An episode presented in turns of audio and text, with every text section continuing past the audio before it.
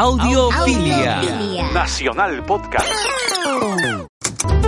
Hola amigos, ¿cómo están? Estamos nuevamente en su podcast Audiofilia. Hola. Estamos Baru, ¿Qué tal? Rafael y yo, Pablo, estamos viendo este tema de lo que era el home studio, que fue el tema que tocamos anteriormente en el podcast pasado. Y justamente queremos saber qué es lo que se graba en los home studios. Porque ustedes, como sabrán, los entendidos en el tema del audio, en los estudios se graban cosas, bueno, grandes, desde una orquesta hasta una voz, pero en los home studios tenemos un límite. Es importante saber las cosas que podrían grabarse en los home studios. Bueno, yo les comento, yo tuve un home studio, ya no lo tengo, y en ese home studio tenía mi interfase y yo grababa las siguientes cosas. Tenía un micrófono de marca KG, modelo C3000, con el grababa voces y locuciones. Y también tenía una interfase que era una, una eco mía, creo que no existe, creo que ya está descontinuada, y tenía sus entradas de línea. Grababa instrumentos, guitarras, teclados. Dentro de todo eso hacía algunas ediciones, ¿no? Pero tú en tu home studio, ¿qué es lo que grabas, Rafael? A ver, yo he tenido la oportunidad de grabar este, guitarras, y o guitarras, voces, bajos, percusiones chiquitas como congas o bongos. O sea, realmente no paso de cuatro canales porque es lo que da mi interfaz. Este, ponte, ejemplo, cada vez que grababa voz tenía un micrófono al frente, que a veces era la, un micrófono que no tenía nada conectado y tenía un micrófono atrás. ¿Por qué? Siempre, porque siempre pata se acerca, se pega toda la, todas las heces, todo el, es el golpe. Tú le dices, no te acerques, no te Exacto. acerques. Y en realidad ese micrófono era la finta en realidad y tenías un, un segundo micrófono arriba que estaba grabando de verdad y es como que, ah, por Dios, la señal más limpia del mundo. Yo tengo un SM58, le ponía el popper y ponía un micrófono atrás y le decía, no, tranquilo, este va a ser el micrófono que va directo y este es el- un pequeño ambiental. Le mentía, o sea, le, realmente le, metía flor así como cuando estás en sonido en vivo y le dices, oh, tenemos un monitor, sí, pones la mano encima y nunca le das nada. Así, así como así como hacemos acá en las grabaciones, Baru lo debe saber. Ah, Ya, le hace texto, grábalo, grábalo. Y a veces es una prueba ya, y a veces queda la prueba. Más que Claro, se sueltan un poco más en la prueba. más que, que- más que la toma en sí de lo que va a hacer este la promoción o Ojalá los- que o no te spot. escuchen. En tu caso, Baru, tu home studio qué es lo que Eh, estás yo, grabando? yo tengo el home studio que es más para edición. Yo más que grabar, edito en mi casa, ¿no? Tengo ahí mis, mis equipos para edición, más que todo. Un estudio postproducción. Ajá. Ujú. Sí he visto tu interfase. La has Ah, traído por sí. acá al auditorio hace Modesta, pero responde Pero, bastante claro. bien. Bastante bien. dos canales. Dos canales más que suficiente. Guerrero esa interfaz. O sea, realmente yo comencé con, con una, una rojita que muchos conocen de color Scarlett. Scarlett. Focusrite. Sí, exacto. Y La 2 y 2. realmente, exacto, la 2 Ah, y 2, ya, ya, primera sí. generación. Primera generación. Ya Ah, su- ya está en la tercera ya. Pero realmente me respondió bien. Es más, cada vez que tengo que salir a veces a grabar cositas, me llevo esa porque realmente es guerrera. Ya ahora ya con lo que pude ir ahorrando, ya ahora me fui por una Universal Audio, una Polo Twin. Y con Te esa... envidio. Ah, Te bueno, de envidio, a poquito, de a claro. poquito. Y Con los realmente... plugins y todo. Claro, te viene, me viene con el Ah, y aparte yo ya una vez, bueno, la gente que no sabe, eh, Universal Audio es No una marca bastante reconocida que eh, la única manera de poder trabajar con sus plugins o sus procesadores digitales es tener un hardware de, de ellos y porque si no no hay otra manera de El famoso de- DSP. exacto y ya pues este Mira, yo me acuerdo cuando, cuando salió eso de Universal Audio. sus preamps. Cuando salió eso Universal Audio, me acuerdo que antes te vendían un rack de eso. Ahora he visto, si mal no recuerdo, que son como unos puertos USBs. Yo lo que entiendo es que eh, los plugins de Universal Audio no trabajan con el procesador de la PC o Ah, la Mac que claro. tengas, sino trabajan Con aparte en el, en el DSP, en el Claro. DSP, ¿no? Pero antes recuerdo que había un rack, pero luego he visto que hay como unas pequeñas tarjetas. No sé si es por puerto USB o por otro tipo de puerto, O sea- pero lo he visto. O sea, he visto el satélite, Universal Audio satélite, que es como que es el hardware, que no es, no es para grabar ni nada, pero literalmente es como Es que para ya tienes el hardware para, para meter todos tus plugins de Universal Audio y poder usarlos en tu PC. Nos estamos yendo por un camino que quizás Sí, bueno, este, los oyentes no, no conocen mucho qué es un DCP o, o qué es un plugin. Volviendo nuevamente al punto de los home studios, cuando uno empieza la microfonía se encuentra con algunos elementos que son para ayudarnos, pero también depende de cómo direcciones las cosas. Hablamos un poco de la acústica y cómo puedes hacer una buena técnica de microfonía. En tu caso, Baru, ¿cómo tú planteas el inicio de una buena microfonía? Eh, bueno, siempre siempre hay que ser consciente de con qué micrófono estoy trabajando. Creo que para, para empezar, siempre tener en cuenta es el tipo de micrófono, si es dinámico, si es de condensador, qué micrófono me conviene utilizar para qué. Yo soy bastante... Eh, estoy bastante en desacuerdo con decir de que este micrófono es un micrófono para voces, esto es un micrófono especial para bombo, esto es un micrófono especial para tarolas, o sea, el micrófono es un micrófono y ya está. ¿no? Tú lo puedes usar y te puede servir y te puede dar el sonido que de repente tú quieres o el que tú necesitas. ¿no? Entonces yo creo que siempre eh, al iniciar una grabación un primer eh, paso es ser eh, consciente de qué micrófono voy a elegir y en qué forma lo voy a poner. Hay que revisar siempre el manual del micrófono, La por ahí respuesta de frecuencia. chequear la respuesta de frecuencia, eh, el tipo de patrón polar que tenga un micrófono, que un patrón polar viene a ser eh, la forma de captación que tiene eh, el micrófono según su cápsula y la respuesta de frecuencia es cómo capta mi, mi voz o la fuente en el espectro de 20 a 20K, ¿no? Escucha, pero estamos hablando de un mundo ideal donde todo, pero en realidad, o sea, yo, yo soy amante de la acústica y realmente, primero, antes de ver el micro, yo posiciono el lugar, ponte. Ah, yo, claro. yo, yo pongo a la persona, el instrumento, lo que sea que tenga que, que registrar en un lugar y literalmente yo soy como mi parante moviéndome por todo el lugar diciendo, ah, acá es donde tiene que pongo poner el micrófono porque puede haber muchas cosas en el ambiente, puede haber mucha reverberación, puede haber otros problemas acústicos. Va a depender de, de cómo está acondicionado el lugar donde vas a grabar. Claro. Y, a- a- o sea, si se está mal acondicionado, en realidad, acondicionarlo para depende de lo que necesites. Si vas a grabar voces, en realidad tienes que, o sea, concentrarte en, en chupar frecuencias graves, medias graves, porque en realidad la voz humana no, no pasa de los 100 Hz para abajo. Y por lo tanto no tendrías mucho problema en esas frecuencias, pero ahí viene lo que entra Vargo. O sea, y si tu micrófono chapa más justo esas frecuencias, o sea, realmente Claro. sí, o sea, yo no pondría un micrófono de bombo para un micrófono de voz. O caso Para- contrario, para de repente es una voz muy muy delgada, es una voz muy muy aguda y quieres darle un poco más de peso a la voz, de repente ahí sí podrías utilizar un, Claro. un Claro, micrófono en verdad yo tipo, me he ¿no? dado cuenta en eso en la microfonía que no hay reglas. No hay reglas. Sí, no, nunca, nada hay reglas, sonido nunca hay reglas. reglas, nada. Nunca hay reglas. ¿no? Muchas veces el, el fin justifica los medios en este, en este tema, ¿no? Así es. Claro, Hay veces en que veo a la gente poniendo, ya, cinco micrófonos al bombo. Tú ves eso, oye, solamente con uno me, me basta. Y, dices, ¡ay, suena espectacular! ¿Cómo hiciste la, la, la edición? ¿No? Muteé cuatro y usé uno nomás. y ya, pues, o sea, realmente esa fue la solución que, que se daba. Y como que, ah, wow, mira, qué interesante. Claro. La verdad también depende cómo, cómo lo proceses, pues, ¿no? Mira, ya que estamos hablando del tema home studio, tú has hablado ahorita de la acústica, y acá hay un tema bien importante, y bueno, yo lo he visto algunas veces, que mucha gente se confunde cuando va a, pon- va a empezar su home studio, y lo que hace es ir a un lugar que, bueno, acá en Perú lo conocemos como la Avenida de Iquitos, y se van con... ¿Tu caja de huevo? no, es- eso y eso, ot- otro, bueno... Disculpa, pero yo hice el experimento de la caja de huevos. Sí, Fracasó, yo, Rafael, ese experimento no, no, fracasó, No, fracasé por- porque lo, lo limité de tal manera en que no podía fracasar. Si tu único problema es un K, pues usa caja de huevo. Pero también el problema es de la absorción. Mira, Sí, claro. hay lugares, Hazle no voy a decir cuál, ponen espuma. Todo lo llenan de espuma. Y alfombra. y alfombra, ¿no? Y antes de hacer medición. Ocurre, Sí, ocurre. claro. Y eso también es, es parte de la ignorancia de, de muchas personas que no, no es ven, que en realidad que- más la gente dice, oye, el lugar tiene mucho, es más, ni siquiera dicen, eh, tiene, tiene mucho eco el lugar. Todo el mundo, oye, ese lugar tiene mucho eco, hay que secarlo. Y siempre, el- oye, ¿cómo seco el eco? En realidad es el reverb, lo que, o sea, el- la cola que te queda del espacio.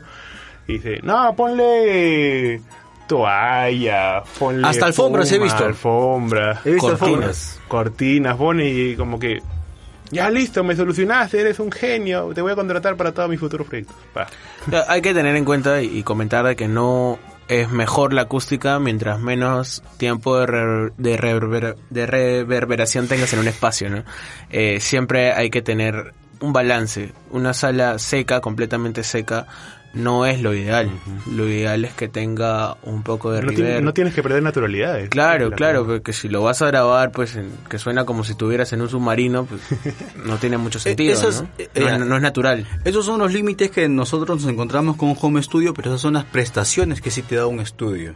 Por supuesto. Un estudio de grabación, vamos a llamarlo pro, te da justamente lugares, incluso he visto que hay paneles, aunque he visto que algunos home studios tienen sus propios paneles, ¿no? Mira, vamos a grabar tal cosa, una batería, los home studios que tienen la posibilidad de grabar baterías, sacan sus paneles Los y... paneles móviles, claro. Claro, sacan sus paneles y, y pueden darle...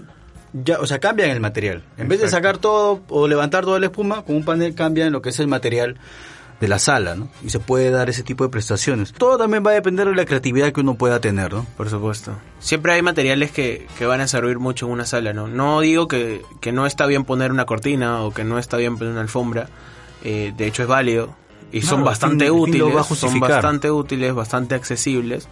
Pero no se trata de forrar pues hasta el músico, ¿no? Se trata de, de- de encontrar un balance, por ahí trabajar con elementos como, como madera, que resuenan muy bien en ciertos instrumentos, que te da una calidez eh, en la acústica de tu sala que realmente lo vas a apreciar cuando escuches una grabación en ese lugar, ¿no? Claro. Mira, justo ahora que, que me acabo de acordar, como hemos estado hablando de home studio, me acuerdo haber ido hace mucho tiempo, antes de estudiar mi carrera y todo, este, a un home studio donde vamos a grabar voces, y literalmente era un parante con un micrófono y era una caja con un, o sea, literalmente todo cerrado, solamente un lado abierto para poder hablar, y todo está relleno de, de espuma.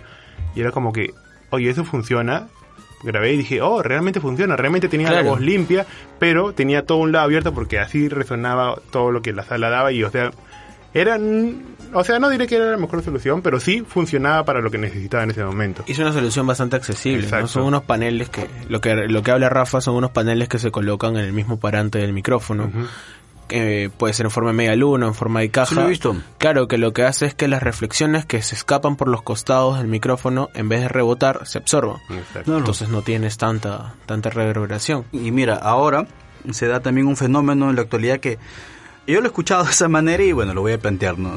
Así como hay tantos carritos sangucheros, ahora hay home studio. Sí. Es que mm, el, Levantas una piedra y hay un guitarrista.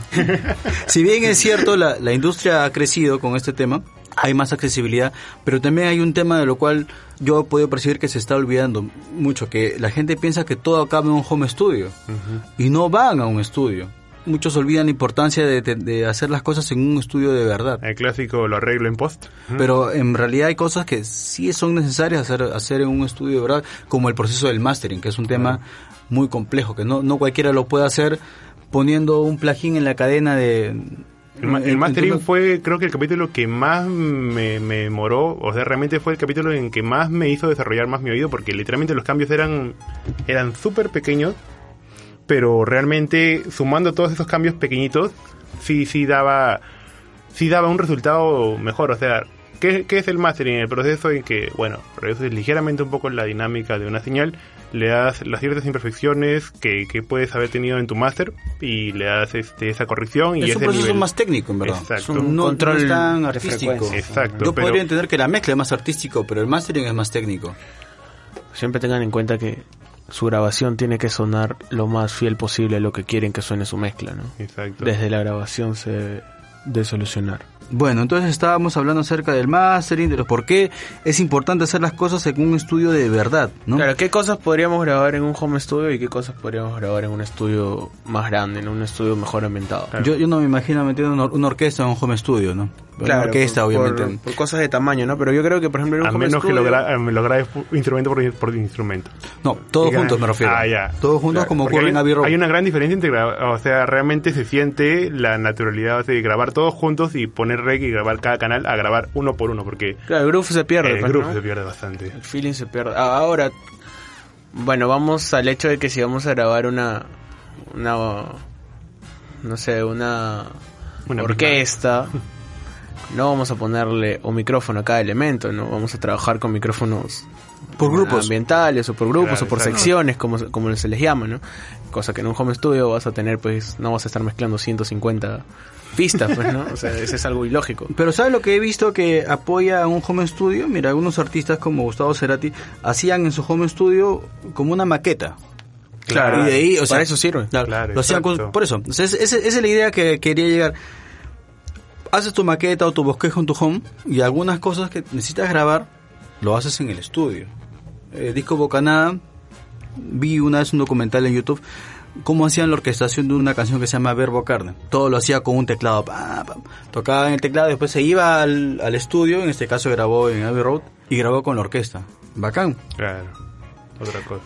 Claro. Tú habías mencionado algunos elementos que se usan en el estudio, como en ese, es el caso de DirectBox y el tema de, de la impedancia. ¿Qué podrías mencionarnos acerca de ese tema, Baruch? Eh, claro, un DirectBox es esta especie de caja que muchas veces vemos en los Una estudios, una cajita negra pequeña, ¿no? Que se utiliza para adaptar, es un adaptador de impedancia básicamente, ¿no? Por ejemplo, hay instrumentos eh, que trabajan a niveles de línea muy altos, por ahí podemos hablar de, de un bajo activo, por ejemplo, que tiene una señal de línea muy alta que si yo la conecto eh, la directamente consola. a mi consola puedo tener problemas de saturación.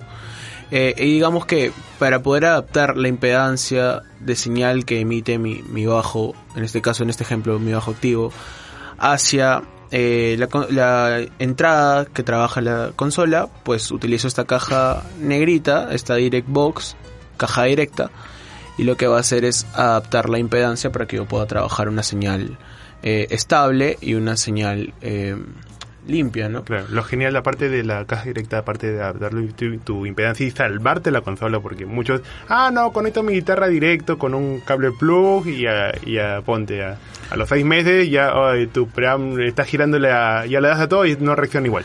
Que hay, que hay hitazos del rock que se han grabado así, ¿ah? Ah, mira. David Bowie, Queen han grabado muchas canciones conectando directamente su guitarra a la consola y trabajando con la saturación que generaba esto, ¿no? O sea, Se la han jugado. se la han jugado, pero también hay que tener en cuenta el presupuesto que tiene David Bowie y Queen, pues, ¿no? Claro, que si, todo- todo el Se mundo- malora la consola y ya. No pasa nada, consola. Tienen consolas en stock. ¿Sabes qué? Se malogró la SSL, ya trae, Claro, no sé, pues, pero si eres Rafa, Sí. pues usa tu caja.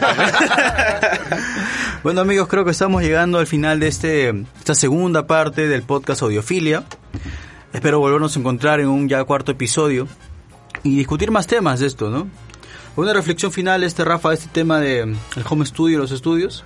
Mira, un home studio es el primer o sea, realmente es el es el que te impulsa a poco a poco ir consiguiendo las cosas mejor. O sea, si comienzas con algo pequeño, si logras un buen resultado con eso pequeño, imagínate todo lo que lograrás en un estudio pro. Es como una frase de un profesor que me decía, no es la flecha, es el arquero. O sea, tú puedes tener el equipo básico, bacán, pero si no sabes cómo, cómo, cómo usarlo, no te sirve nada. Pero en cambio, si sa- sabes manejarlo pequeñito y lo haces genial, imagínate todo lo que podrás hacer con un mejor equipo. Buena Ese, reflexión. es lo que... lo Buena reflexión. ¿Tú, Aru? Eh, yo creo que siempre hay que tener en cuenta de que si uno quiere realizar una gran producción, no necesariamente tenemos que hablar de una gran inversión, pero sí de saber elegir dónde voy a realizar mis grabaciones. ¿no? Actualmente, como hemos hablado, hay un mercado muy amplio de estudios, diversos precios, y uno siempre tiene que evaluar la mejor opción que puede encontrar. No necesariamente eh, el estudio de tu amigo o de tu pata te, te puede servir para realizar una grabación profesional, ¿no? Pero sí hay bastantes precios, sí hay un mercado grande, no es excusa, creo, eh, el dinero para poder realizar algo de calidad. Claro, mira, yo volviendo al tema de los estudios y los home studios, yo quisiera darle una indi- una indicación a mis amigos músicos que están escuchando. Por favor, ensayen. Por favor, Por vengan ensayados. Sí, es lo único que quiero Por pedirles porque favor. muchas horas se pueden gastar si es que no hay una preproducción previa a lo que es la grabación de una producción musical. Que será un tema muy interesante para discutir, el tema de la preproducción musical. Y si, y si no ensaya, por favor, no le echen la culpa al ingeniero. Por favor. Porque... Y a los ingenieros también un poco de paciencia a veces, ¿no? Sí.